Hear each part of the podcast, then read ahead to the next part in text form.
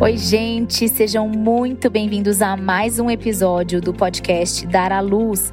Eu sou Ju Rezende, sou doula e educadora perinatal e hoje você vai entender sobre a analgesia de parto normal. Nesse episódio, eu vou responder as principais dúvidas que as mulheres me trazem em relação a esse assunto. Então, fique aqui comigo que você vai aprender demais.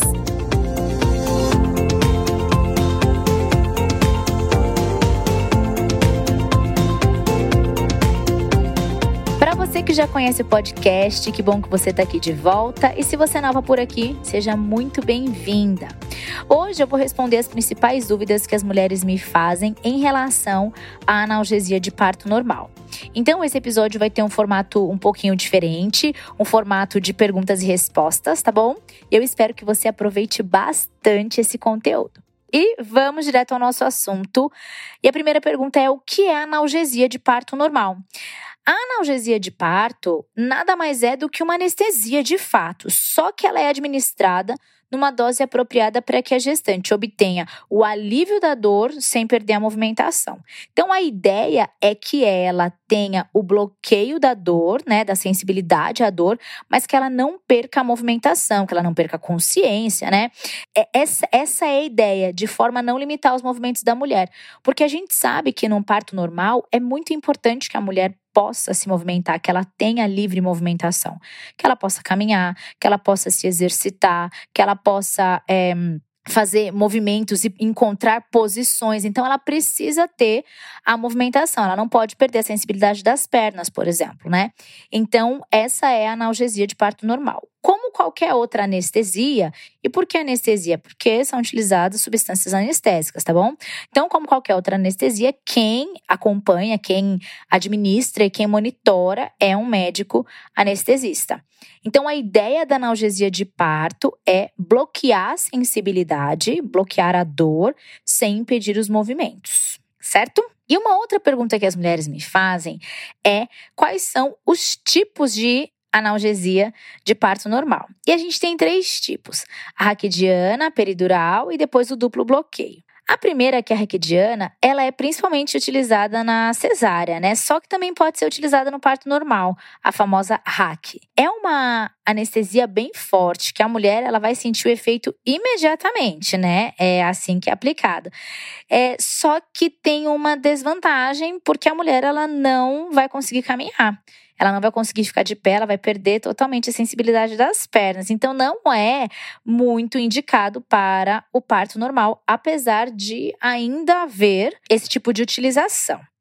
Depois a gente tem a peridural, também chamada de epidural, tá bom? A peridural já é mais utilizada para o parto vaginal. Então é feita uma punção nas costas com uma agulha, né? Aí é encontrado ali é, o espaço peridural, isso tudo, gente, anestesista que faz, né? E aí nesse local é inserido um tubo muito fininho, que é um catéter, né? Que ele é injetado ali no espaço peridural. E é através desse catéter, é por esse catéter que é aplicado o anestésico. Então é uma dose mais baixa, né? E esse catéter fica ali porque pode ser reaplicado várias vezes vezes a substância anestésica durante o trabalho de parto, né? Então, essa é a vantagem de ficar esse catéter ali. Demora um pouquinho mais para a gestante sentir, no caso a parturiente ali, né? Que está em trabalho de parto é a parturiente. Então, demora um pouquinho mais para a parturiente sentir a, a, o alívio da dor, né? Mas vantagem é que ela continua com a possibilidade de movimentação. E aí a gente tem a terceira possibilidade que é que seria assim a possibilidade de sucesso, né? Que é esse esse combinado, é esse duplo bloqueio. Então é aplicado uma hack e também é aplicada a peridural e a, e a mulher fica com um catéter. Então, esse método vai aproveitar as vantagens de cada uma das duas, de, dessas duas, desses dois tipos de anestesia. É, é utilizado um catéter, né, peridural, e nesse catéter é possível ficar aplicando ali novas doses de anestésicos. E entre os benefícios, né, desse duplo bloqueio, é porque, como é aplicada primeiro uma, uma hack esse, esse início da, da ação, a, mulher ela sente o alívio da dor muito, muito mais rapidamente. Só que não limita os movimentos dela. Então, o mais comum e o mais indicado, em geral, no parto normal é esse duplo bloqueio.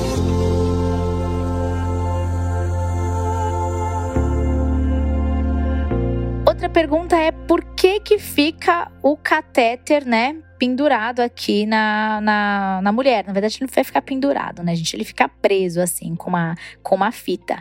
Como eu já disse, na peridural é possível que sejam feitos repiques, ou seja, reaplicações de mais substância anestésica no catéter. Então, como o tempo de duração da dose, né, varia, mas com o passar do tempo, essa ação da anestesia vai passando pode ser feita a reaplicação conforme o desejo da mulher, né? Porque a mulher também pode, de repente, optar em não reaplicar mais, né? Substância anestésica. Mas se ela optar, é feita através desse catéter, porque para não ficar furando é, a mulher, né, é, a cada a cada aplicação, não faria nenhum sentido. Então é deixado esse esse catéter fica ali e é através do catéter que, é, que são feitos os repiques que a gente chama, que são as reaplicações, né? De mais substância anestésica no catéter. E aí, assim que é feita a anestesia, a mulher já pode ficar de pé? Como que funciona, né, esse processo? Eu vou contar aqui para vocês um pouquinho na prática como que funciona. Então, chega aquele momento no trabalho de parto, onde a mulher vai, não, não tá aguentando mais, a dor tá desestruturando ela, lá, enfim, não quer mais chama o anestesista para poder fazer então a aplicação da analgesia para parto normal. Ele vai, ele faz ali normalmente o duplo bloqueio, só que a princípio, assim que é feita, imediatamente assim que é feita, essa mulher precisa ser monitorada. Então, por volta ali de uns 20 minutos, mais ou menos, ela precisa ficar deitada na cama, tanto para a substância anestésica, né, se espalhar corretamente ali pelo corpo, também para ela ser monitorada. Então, avaliação da pressão arterial, oxigenação, é, a frequência cardíaca, né? E também é feita uma cardiotocografia, que é aquele cardiotoco, aquele exame que é feito para poder verificar a vitalidade do bebê também. Então a mulher tem que ficar deitada, então ela não vai tomar ali anestesia, receber, né, analgesia no caso, e já ficar de pé. Não, ela precisa ficar deitada para essa monitoração. Depois que isso acontecer, e tiver tudo bem com ela, com calma, né? Ela vai se organizando, vai sentando, ela vai sentir qual que é essa nova sensação das pernas, porque mesmo ela não perdendo a movimentação, existe ali uma mudança nessa sensibilidade, né, das pernas. Então ela precisa compreender como é que tá a perna, como é que ela vai pisar. Então tudo isso é, tudo isso é feito com ajuda é, da, da equipe, ajuda de quem tá ali, né, junto com ela, para ela poder levantar, começar a se movimentar e caminhar, né? Por que, que é importante ela se levantar, caminhar, se movimentar? Porque tudo isso vai ajudar na progressão do parto e também na descida do bebê. E aí, depois da anestesia, de tempos em tempos, é, todo esse monitoramento, né, é repetido. Então, é, tanto para segurar o bem-estar da mãe como o bem-estar do bebê, é feita ali medida da aferição da, da pressão é, arterial da mulher, enfim, novamente, frequência cardíaca, oxigenação e cardiotocografia do bebê. Então, por quê? Exatamente por conta da da analgesia de parto que foi recebida. Então, ela não pode ficar de pé imediatamente, precisa ter esse tempinho, mas assim que ela se organiza, passa esse tempinho, se organiza, eu falo assim, entende o que está acontecendo com o corpo, aí ela pode ficar de pé e ela pode retomar os movimentos. Algumas pessoas perguntam se existem pontos negativos em relação à analgesia. E é interessante, né? Porque por mais que existe algo super positivo, que é exatamente o bloqueio da dor, né? De alguém que estava com muita dor, às vezes uma dor já insuportável, quase que passando ali dos seus limites, isso é algo muito positivo, mas também tem alguns pontos que podem ser negativos. É interessante saber e pensar nisso. Então, uma das coisas que acontece é que assim que, que a mulher ela recebe a analgesia de, de parto, é, esse parto muda. Essa, esse é como se o trabalho de parto mudasse. Por quê? Primeiro, a mulher ela vai precisar ter ali um acesso né, venoso, o que não seria necessário obrigatoriamente durante um parto normal sem a analgesia, mas então agora ela vai precisar disso. Ela vai precisar ser monitorada com mais frequência, o bebê também. Então, por que, que eu falo que isso muda? Porque uma certa liberdade que haveria sem a analgesia, é, agora não existe mais essa liberdade total, precisa ter esse cuidado. Eu não estou dizendo que sem analgesia a mulher não é monitorada, não é isso, mas é que agora a mãe e o bebê precisam ser monitorados mais de perto, porque existe, né, uma uma substância que mudou tudo ali e precisa ter esse cuidado. Então, assim, isso muda, tá? É, e eu, eu, entendo isso como um ponto negativo. O bebê também precisa ser né, monitorado com, com maior frequência, então ela, a mulher ela não vai, ela vai precisar fazer mais cardiotocografias também. Depois que é feita a analgesia, a mulher não pode mais entrar na banheira. E se for entrar no chuveiro, depende muito da equipe. Tem equipe que deixa, tem equipe que não deixa. Porque por causa de alguns riscos, né, que podem acontecer. Na banheira não pode mesmo, no chuveiro aí depende. Então o que acontece? Todo alívio de dor que você teria através da água quente, pode ser que você não tenha mais a possibilidade de, de ter não só alívio de dor, porque você pode pensar, mas eu tô com anestesia, né? Mas é pensando também no, assim, no ambiente de você relaxar, de você ter esse conforto, né, da água quente, algo assim, isso não vai mais acontecer. E isso muda bastante, né? O que acontece também é um aumento do tempo em relação ao trabalho de parto. O trabalho de parto ele pode acabar aí aumentando algumas horas, levar algumas horas a mais por causa da analgesia. Algumas vezes também a analgesia pode atrapalhar um pouco a evolução do trabalho de parto, quando a dose é um pouco maior do que, do que a dose necessária para aquela mulher. Enfim, e aí também tem alguns casos que a mulher não vai conseguir se levantar, não vai conseguir se movimentar. É, e como a gente já viu, é importante essa mobilidade durante o trabalho de parto, né? Vai ajudar o bebê a se posicionar, vai ajudar o bebê a descer pelo canal de e pode ser que isso seja prejudicado. Outra coisa é que quando a mulher ela tá sem a analgesia, quando ela tá num parto normal, né, natural, ela tem, no momento lá do expulsivo, a sensação, a sensibilidade, eu diria, de fazer os puxos involuntários, que é aquela força que ela faz involuntariamente. O corpo dela faz aquilo para ajudar o bebê a nascer. É aquela força que o corpo faz para empurrar o bebê, né? Com analgesia, esse reflexo muitas vezes pode se perder. Então, a mulher talvez, é, e eu já vi isso muitas vezes acontecer, na hora lá do expulsivo, ela precisa ser avisada do momento da contração e precisa ser meio que ensinado, direcionado para ela, para ela poder perceber e saber fazer a força corretamente. Então não é uma coisa mais involuntária, mas agora é voluntária. Então aquela força que ela está fazendo agora nem sempre é tão uma força, é, nem sempre é tão eficaz quanto força dos puxos involuntários, entende? E aí o expulsivo pode durar muito mais, é, o tempo mesmo, né? O período do, de tempo do ali da fase expulsiva do parto pode durar mais.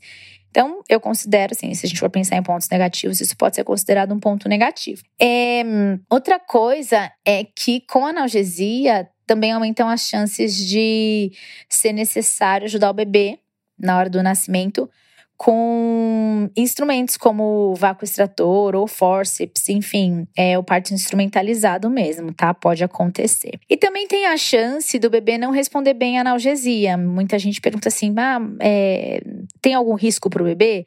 Existe, né?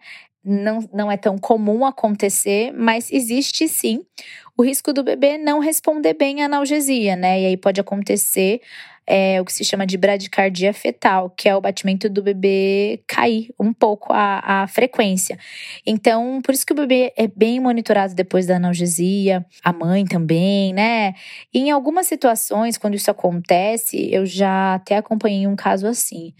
É, mesmo que o bebê tenha recuperado ali os batimentos, mas foi tão um, foi um susto, um transtorno ali para a família tão grande que eles acabaram optando pela cesariana imediatamente, mesmo não sendo um caso de indicação assim absoluta, né, necessária, sabe? Mas acabou sendo algo que a família não, o casal, né, ali não não acho que perdeu um pouco a estrutura do que estava acontecendo e preferiu ir para uma cesariana. Então, são coisas que podem acontecer. E na mulher também pode acontecer coceira, enjoo, queda de pressão, tremor, né? Uma sensação de, de tremor.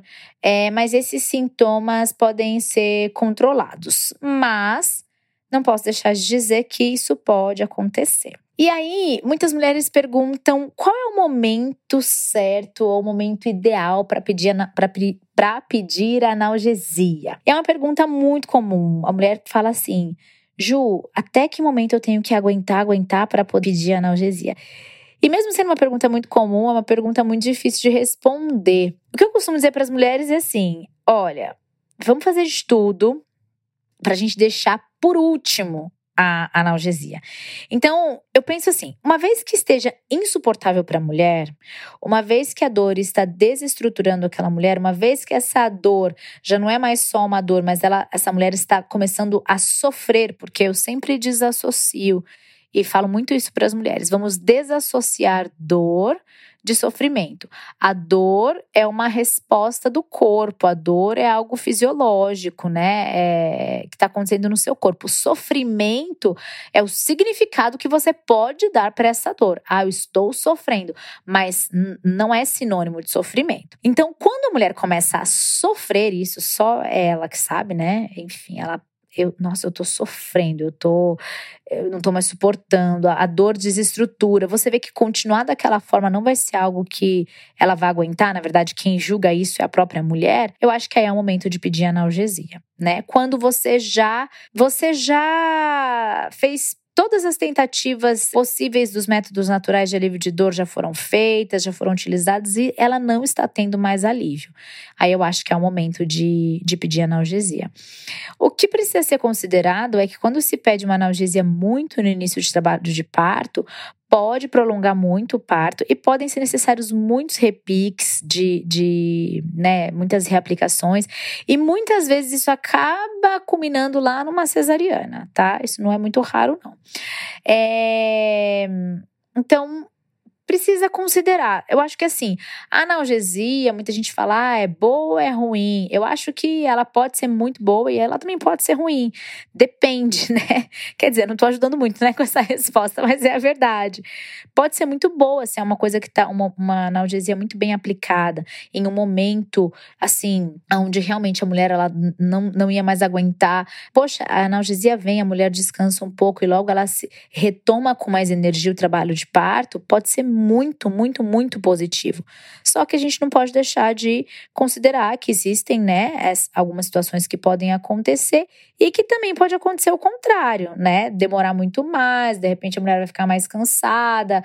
E eu acho que é importante pensar sobre isso quando for, quando for pedir analgesia. Na verdade, o ideal é que você estude isso antes, né? Durante a sua gestação, durante os os encontros ali de pré-natal com o profissional que estiver te acompanhando, com o obstetra que estiver te acompanhando. Mas o que eu penso é que se a analgesia for necessária para que você continue ali no processo do parto normal, é sempre melhor do que uma cesariana, tá? Assim, por causa da dor, você pedir uma cesariana? Não, por causa da dor, vamos para uma analgesia. Primeiro, certo? É como eu penso, tá, pessoal?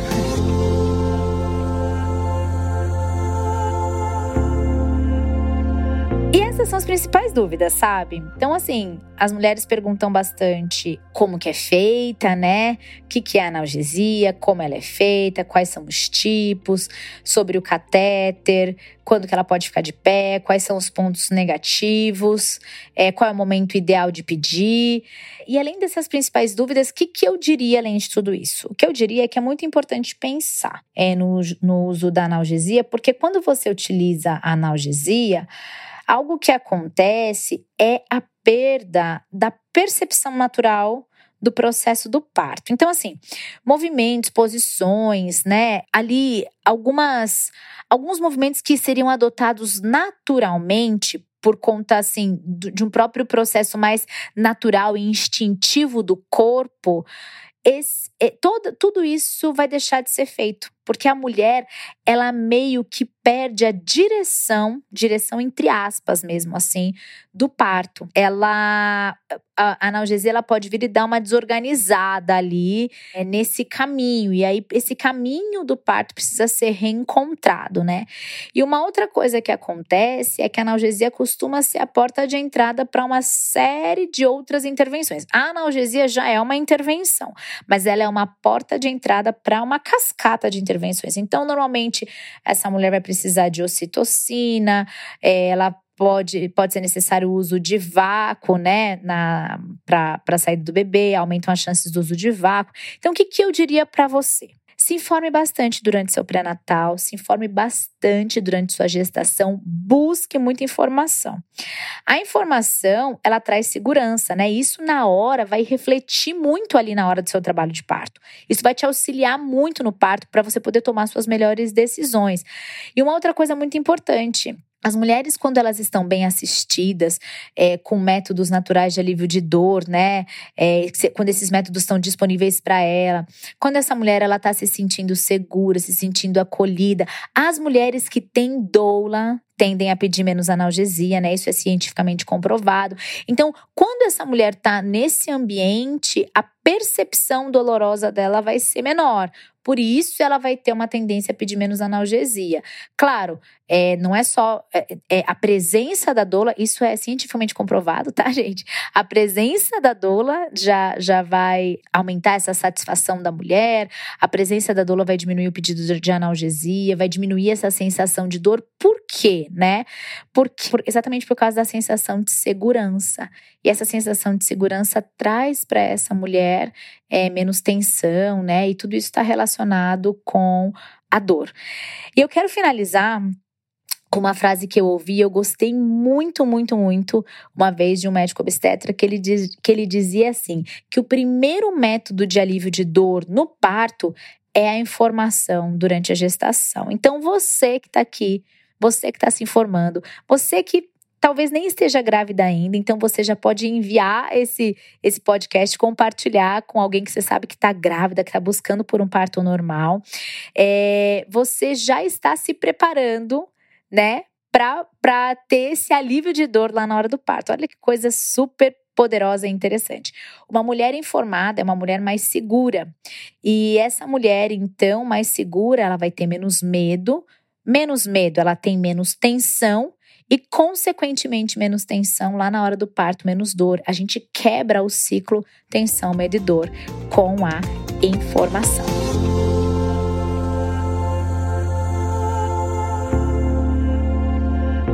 E esse foi mais um episódio do podcast Dar à Luz. Eu espero que você tenha aprendido muito hoje. Não deixe de compartilhar esse podcast com mais pessoas.